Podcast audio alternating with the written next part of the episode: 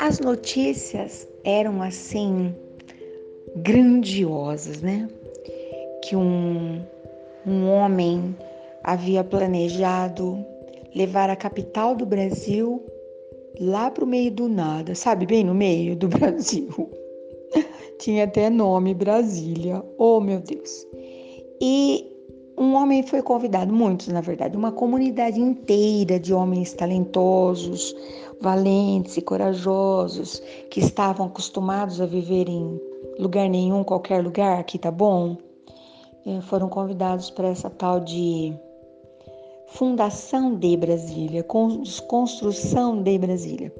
O que eles não sabiam é que quando eles chegassem lá, não tinha como voltar, entendeu? Era passagem só de ida. Eles só poderiam voltar quando a parte deles estivesse concluída. Havia um projeto escandalosamente ousado e o projeto havia que sair do papel, entendeu? E aí o tempo passou. Um desses homens que foi movido por essa propaganda maluca uh, deixou uma mulher grávida de pouquinho, logo no comecinho da gravidez. E nunca mais voltou, porque a coisa não tinha fim, entendeu? E quando ele voltou, é, o bebê já havia nascido, era um menino, já falava, já andava, encontrou uma mulher muito magoada, muito ressentida. Como é que ela podia explicar para as pessoas naquele tempo de quem era aquele filho? Onde é que estava o seu marido? Tinha morrido? Tinha desertado? Era uma mulher largada? Isso era a condenação para uma mulher. Mas aquele homem era apaixonado. Pensa num homem apaixonado. E ele fez de tudo para convencê-la. A família dizia não vá, os amigos diziam não vá, mas aquela conversa que os dois tiveram ali sentadinhos num banco debaixo de um abacateiro, que serviu de testemunha, foi muito convincente. Ele disse assim, ó, eu sei que você já está cansada, nós já mudamos para tanto lado, nós vivemos essa vida tão cigana, mas eu te prometo, eu te dou minha palavra de honra, minha palavra de homem. Eu vou dar de presente para você um sobrado. O sobrado era o, o máximo da da vaidade, da suntuosidade, chama do que você quiser. Eram, eram casas que tinham dois andares, uma escada, uma fachada. Minha mãe nunca nem tinha.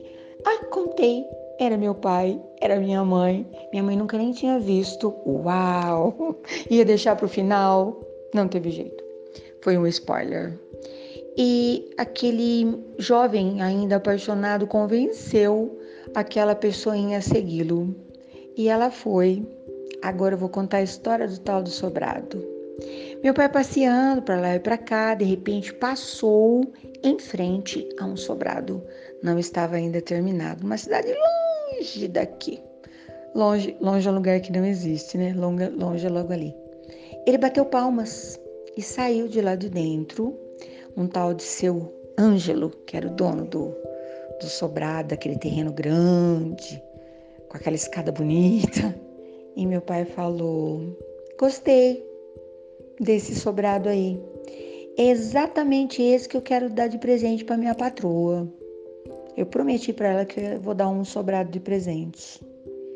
Aí o homem disse assim, não era amigo ainda, tornou-se amigo depois. Mas ele não está vendo, ele falou, tá, tá sim. O senhor faz outra, outra, outro mais bonito. Quanto o senhor tem de dinheiro? Meu pai havia acabado de chegar de Brasília, tinha um tanto mas não que bastasse, né, para comprar no sobrado naquele lugar. Meu pai falou: "Olha, eu tenho tanto, mas não vou não vou fazer a oferta de todo esse dinheiro não". Ele era muito sincero, né? Eu vou oferecer metade disso. Eu vou investir esse restante porque eu pretendo pagar por esse sobrado a quantia tal, ele que fez o preço. Em tantas parcelas. Eu volto daqui a três dias para saber sua resposta e volto daqui uma semana com a mudança. Foi para casa contou para minha mãe: pronto, já acabei de adquirir o seu sobrado maravilhoso. Daí três dias ele foi lá, levou a quantia. Daí uma semana arrumou um caminhão, que era assim que funcionava, né? E nós fomos de mudança. Lembro muito desse dia. Eu acho que eu não havia visto minha mãe tão encantada, tão apaixonada, tão deslumbrada com tudo aquilo. Nem sei se era tudo isso, né? Mas me lembro também que nesse primeiro dia, enquanto a mudança estava sendo descarregada, que era uma coisa muito normal para nossa família, ver as mudanças, a mudança, né?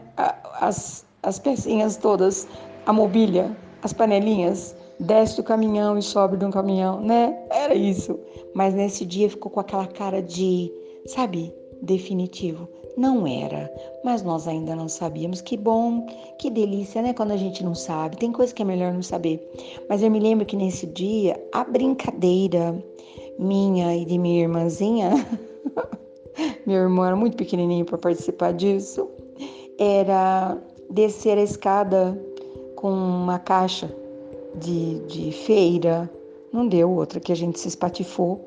E eu tenho uma marca no queixo até hoje.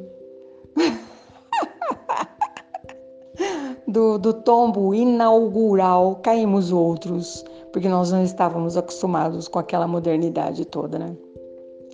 Hoje eu me lembrei dessa história por uma porção de razões, porque as histórias passeiam mesmo pelos corredores da minha mente, mas eu precisava muito me lembrar que tudo passa, que tudo tem prazo de validade e que algumas coisas a gente não precisa temer e que outras a gente deve muito celebrar, porque é tudo tão passageiro, é tudo tão fugaz, é tudo tão delicado, é o frágil e tênue fio da vida conduzindo as emoções que nós ainda viveremos e trazendo de volta as lembranças, só para a gente entender.